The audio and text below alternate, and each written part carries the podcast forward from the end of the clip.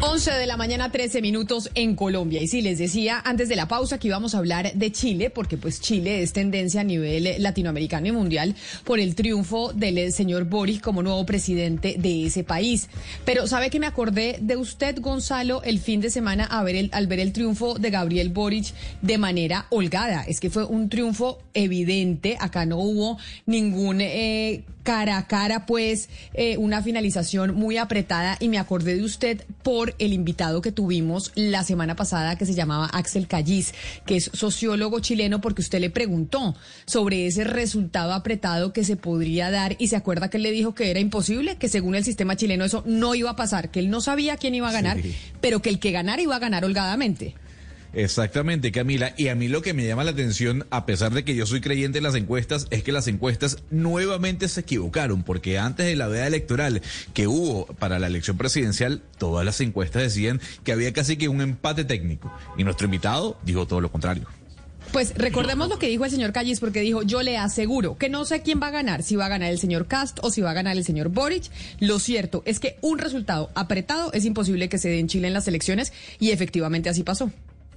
No, no coincido con esa mirada. Eh, o sea, eh, lo que pasa es que una cosa es estar con incertidumbre y otra cosa es que eh, va a estar cerrada. No hay ningún ningún aspecto técnico que indique eso. esencialmente porque nosotros tenemos un sistema de voto voluntario donde en Chile no participa mucha gente en las elecciones. rara vez cruzamos el 50% de participación y por lo tanto las personas eh, se sienten muy libres de ir a votar o no votar eh, y hay, como se dice no, así vulgarmente, recambio de público entre una elección y otra o entre la primera y segunda vuelta, es decir, eh, de la primera vuelta no todos vuelven a votar en la segunda vuelta, por lo tanto ahí sale eh, un grupo importante y hay un elector de segunda vuelta que se reserva solamente para votar en la segunda ocasión y no en la primera. En los sistemas, nosotros llevamos ya cerca de 22 años con sistema de segunda vuelta y nunca ha habido una llegada apretada porque como te digo, el, el, tú puedes ignorar quién va a ganar, pero lo que sí vamos a tener es un, un claro ganador de más de 4 o 5 puntos, eso no tengo ninguna duda, y eso fue lo que vimos ayer, casi 10 puntos. Tuvo diferencia el señor Boris Gonzalo sobre Cast. Lo que no entendí es por qué. Yo sigo sin entender. Me parece importante volver a, oír al señor Callis, con quien hablamos la semana pasada, pero él dice, nuestro sistema de segunda vuelta que hemos experimentado, nunca, nunca hemos tenido un, eh, un final apretado. Porque lo que puede suceder, que dicen algunos analistas, Camila, es que los perdedores de la primera vuelta se unen para combatir a quien ganó en esa primera vuelta, que es lo que puede suceder en Colombia el año que viene. Dicen algunos, bueno, si Gustavo Petro pasa segunda vuelta con algún candidato, eh, que puede ser, digamos, cualquier nombre, eh, eh, Federico Gutiérrez, por dar un nombre, todos se van a unir en contra de Petro. Usualmente quien gana la primera vuelta no gana la segunda porque todos se unen contra él. Pero es importante hablar de, qué fue lo que pasó, porque Boric no solo ganó de manera holgada, Camila, se va a convertir en el presidente más joven de Chile además obtuvo la mayor cantidad de votos, de número de votos en la historia de ese país. Por eso, a esta hora tenemos a Luis Espinosa, él es analista político y de riesgo en BBB Comunicaciones. Don Luis, gracias por acompañarnos en Blue Radio. Hola, muy buenas tardes, ¿cómo están? Un gusto. Muy bien, don Luis, le quiero preguntar lo siguiente. ¿Esta elección la definieron los jóvenes? Eh, al día de hoy, el CERVEL aún no libera las bases de datos de la elección y por lo tanto cualquier eh, cosa que nosotros digamos no está contrastada totalmente con la realidad. Pero todos los analistas y, todo lo que en el fondo no podía eh, llegar a predecir, decía que efectivamente se aumentaba la participación, especialmente en los volúmenes con que se hizo, iba a depender fundamentalmente de dos factores. Por un lado, el voto joven, es decir, aquellas personas que tengan menos de 40 años, y también el voto eh, femenino, que eh, desde hace un par de elecciones atrás en Chile ha favorecido particularmente a los candidatos de centro izquierda versus históricamente que había favorecido a los candidatos de centro derecha. Uno podría decir que sí, efectivamente aquí el tema de la participación de jóvenes fue decisivo. Y don Luis, eh, el señor Boric eh, ha dicho que él quiere cambiar el modelo económico en Chile, ese modelo económico que muchos han elogiado durante tantos años y pues dicen que ha llevado a Chile a unos niveles de desarrollo muy superiores al de la mayor parte eh, de Latinoamérica. ¿Qué tanto puede cambiar ese modelo económico en Chile, especialmente considerando cómo se va a componer el Congreso de ahora en adelante? Tú tienes toda la razón. La, labor, digamos, que tiene el presidente electo y, a partir del 11 de marzo es muy cuesta arriba por cuanto, particularmente en el Senado de Chile, las, las fuerzas políticas se encuentran totalmente em, equiparadas. Y en ese contexto va a resultar muy difícil que se puedan resolver eh, algunas em, modificaciones al modelo de manera más profunda. En ese, en ese contexto, el tratar de lograr amplios acuerdos va a ser bastante más complejo que lo que uno podría haber avisorado en un gobierno donde hubiese tenido mayoría, particularmente en el Senado en Chile, ya que uno podría avisorar, digamos, alguna mayoría relativa en la Cámara de Diputados para el, para el presidente Boric. La va a tener muy compleja, es muy difícil que pueda este, hacer algún tipo de cambio profundo al modelo. Em, pero lo que uno no puede perder en vista es que eh, nosotros además tenemos corriendo en este preciso instante una convención constitucional, la cual efectivamente tiene otra composición, eh, mucho más alineada hacia la centroizquierda y izquierda un poco más extrema, eh, la cual sí podría proponer a través de un cambio constitucional, reformas más profundas al, al, modelo y es uno de los temas, digamos, que aquí en Chile ha copado la agenda desde los últimos meses hasta ahora. Pero entonces, don Luis, precisamente le quería preguntar por esa asamblea constituyente, porque está mucho más alineada, digamos, con eh, las propuestas de gobierno del señor Boric que con las que tenía el señor Cast. ¿Qué tanto entonces puede contribuir la Asamblea Constituyente a que el señor Boric ejecute sus promesas de gobierno? ¿Qué puede, o sea, qué puede cambiar de fondo la Asamblea para que el señor Boric pueda llevar a cabo este, esta agenda? Yo creo que el, futuro gobierno del presidente Boric va a tener dos momentos. Un momento inicial en el cual seguramente va a estar marcada con una agenda particularmente económica y sanitaria, particularmente, digamos, para enfrentar, eh, digamos, un nuevo embate, digamos, de la pandemia, particularmente, y en el caso, digamos, de la economía, hacer frente a la inflación que ha, ha venido, digamos, subiendo en los últimos meses en Chile, así como... Eh, las consecuencias, digamos, de la pandemia, el tema, digamos, de generar más trabajo y particularmente el poder financiar las reformas que el presidente Boric ofreció en su campaña. Y para eso va a ser clave el hecho de que él logre acuerdos para llegar a la reforma tributaria que él estaba planteando. En ese sentido, nosotros estamos esperando en Chile que que en los próximos días se dé alguna señal respecto de quiénes podrían formar su equipo económico de tal manera, de, digamos, de avisorar cuál profundo es efectivamente la, el cambio, digamos, que él quiere proponerle a Chile. Respecto de, la Convención Constitucional, uno podría esperar, digamos, que ese sea un segundo momento del gobierno del presidente Boric, ya que eh, nosotros en Chile deberíamos estar votando esta, el, digamos, la salida, digamos, del, del plebiscito salida tanto para aprobar eventualmente la propuesta de constitución como para rechazarla alrededor del mes de agosto y uno podría pensar que a partir del mes de septiembre las de aprobarse la nueva constitución podría eh, generarse un momento legislativo que tendría que llevar al frente al Ejecutivo eh, para poder llevar a cabo todas las leyes adecuatorias a la Constitución, que va a ser un proceso, un proceso largo, no exento de, dudas y no exento de dificultades, por cuanto la, la composición del Parlamento eh, la tiene muy, muy difícil el presidente. Ahora, respecto de la profundidad de los cambios, hay que ver, hay que ver.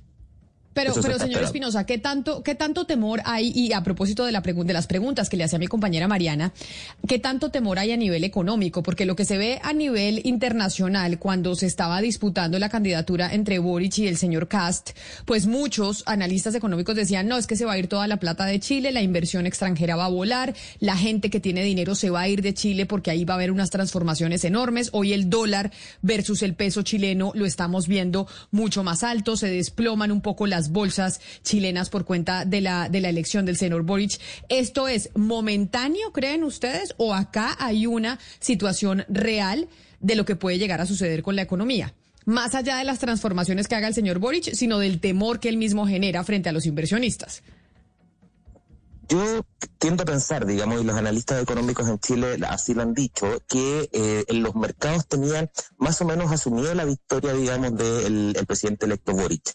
Y en ese contexto, si uno ve las cifras de cómo abre la bolsa hoy día en la mañana y cómo abre el dólar hoy día en la mañana en Chile, por supuesto que se disparan, pero hacia nosotros hoy día ya estamos a, mediodía en Chile, son la una, pasadito la una de la tarde, eh, tenemos en el fondo una estabilización. Es muy probable que en el transcurso de los próximos meses y viendo básicamente las señales que se den a partir del equipo económico, cuáles van a ser la agenda de los 100 primeros días del presidente Boric y fundamentalmente el derrotero que siga la Convención Constitucional respecto de las, de las eventuales reformas que se le hagan al modelo, es que nosotros vamos a tener un, un, panorama más claro respecto de si la situación económica en Chile va a empeorar o no. Por el momento no podría decir que que el tema está estable. Señor Espinosa, pero, pero ¿cómo definir al nuevo presidente chileno? Porque usted lo está llamando como un presidente de centro izquierda, pero hay quienes consideran que realmente es un presidente de izquierda, de izquierda y de una izquierda fuerte. ¿Por qué, ¿Por qué no definir a un presidente como un presidente de izquierda en el caso del nuevo presidente electo eh, eh, en, Chile? Además, Chile, dio, eh, Chile eligió un presidente comunista a comienzos de los 70, a Salvador Allende. ¿Por qué no llamarlo como un presidente de izquierda y más bien decirle, referirse a él como un presidente de centro izquierda? Que es como un temor que existe en América Latina también con otros candidatos que prefieren definirse como de centro izquierda cuando uno escucha sus propuestas y uno dice, son candidatos de izquierda. ¿Por qué? A ver, Gabriel Boric no es un hombre de, centro izquierda, es un hombre de izquierda, efectivamente. Él se ha definido así siempre.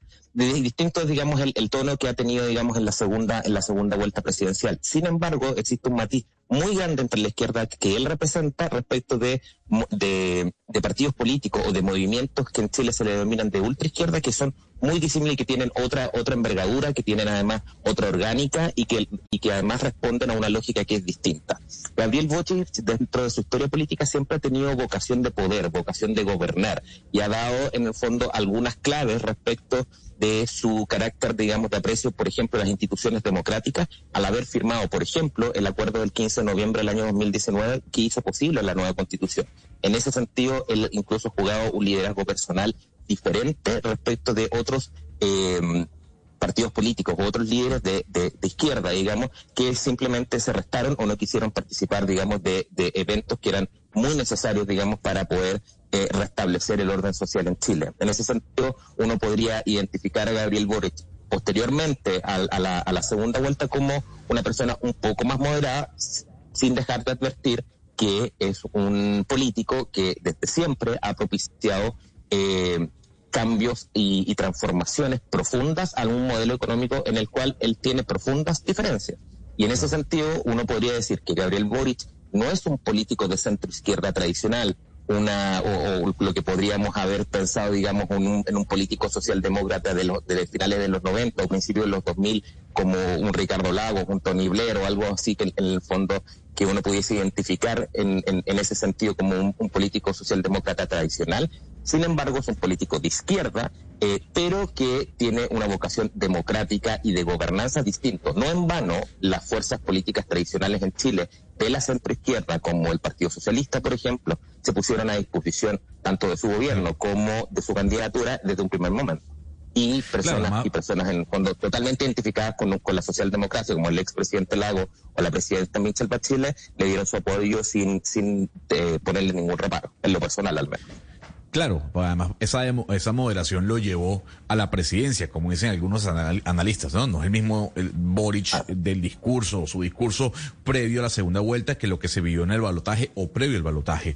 Pero yo quisiera preguntarle a don Luis, ¿qué tanto daño le hacen estas segundas vueltas, estos balotajes a las eh, democracias latinoamericanas? Porque usualmente la persona o el candidato que gana en primera vuelta no es el que gana en segunda porque todos los perdedores se unen para acabar con la oferta del ganador. ¿Usted cree que los balotajes le hacen daño a las democracias en América Latina, a las elecciones?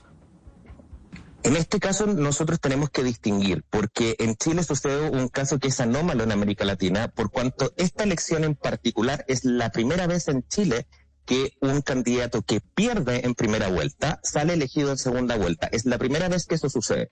De hecho, si uno ve los registros hacia atrás, tanto la presidenta Bachelet como el presidente Lago, como el, el, presidente Piñera, ganaron sus respectivas elecciones y posteriormente en su... Señor Espinosa. Volvieron a ganar. El caso de Gabriel Boric es diferente y es la primera vez que lo hace, es que es la primera vez que sucede. ¿Aló? ¿Ahí me escuchas?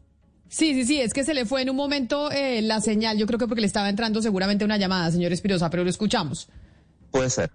No, lo que les estaba comentando que, que, el, que, el, que el tema del balotaje en Chile es anómalo respecto de América Latina por cuanto la primera vez que no gana en la primera vuelta, gana en la segunda, fue precisamente en esta elección. Ahora, respecto de que si los, los balotajes le hacen mal a América Latina, son las reglas de la democracia y en general uno debería pensar, digamos, que los sistemas de gobierno eh, que, en, el que el resto de América Latina tiene, que no están eh, basados, digamos, en un régimen presidencial fuerte como el que tiene Chile, eh, tienden a, em, a generar este tipo de alianzas que em, posteriormente pueden desembocar en, en, gobiernos, digamos, débiles. En Chile, hasta el minuto, nosotros seguimos teniendo un sistema presidencial extremadamente fuerte. En ese contexto, la figura del presidente de la República, digamos, siempre se encuentra resguardada y en ese contexto, digamos, en la legitimidad tanto del poder como de su ejercicio, digamos, está prácticamente asegurada. Hay que ver efectivamente qué es lo que se va a discutir nuevamente en la Convención Constitucional, porque una de las cosas que está en juego es precisamente las reglas del juego respecto del sistema político en Chile. Es el señor Jaime, eh, es el señor Luis Espinosa, quien es analista política, analista político y de riesgo de Triple V Comunicaciones. Señor Espinosa, gracias por habernos atendido. Para nosotros aquí en Colombia es importante ver lo que está sucediendo en Chile porque nosotros tenemos eh, también elecciones el próximo año, elecciones de Congreso y presidenciales y por eso observar la situación política chilena es muy diciente de lo que podría llegar a sucedernos a nosotros en el 2022. Mil gracias y feliz día muchas gracias a ustedes y, y por supuesto que cualquier cosa que necesiten, encantado y a su disposición.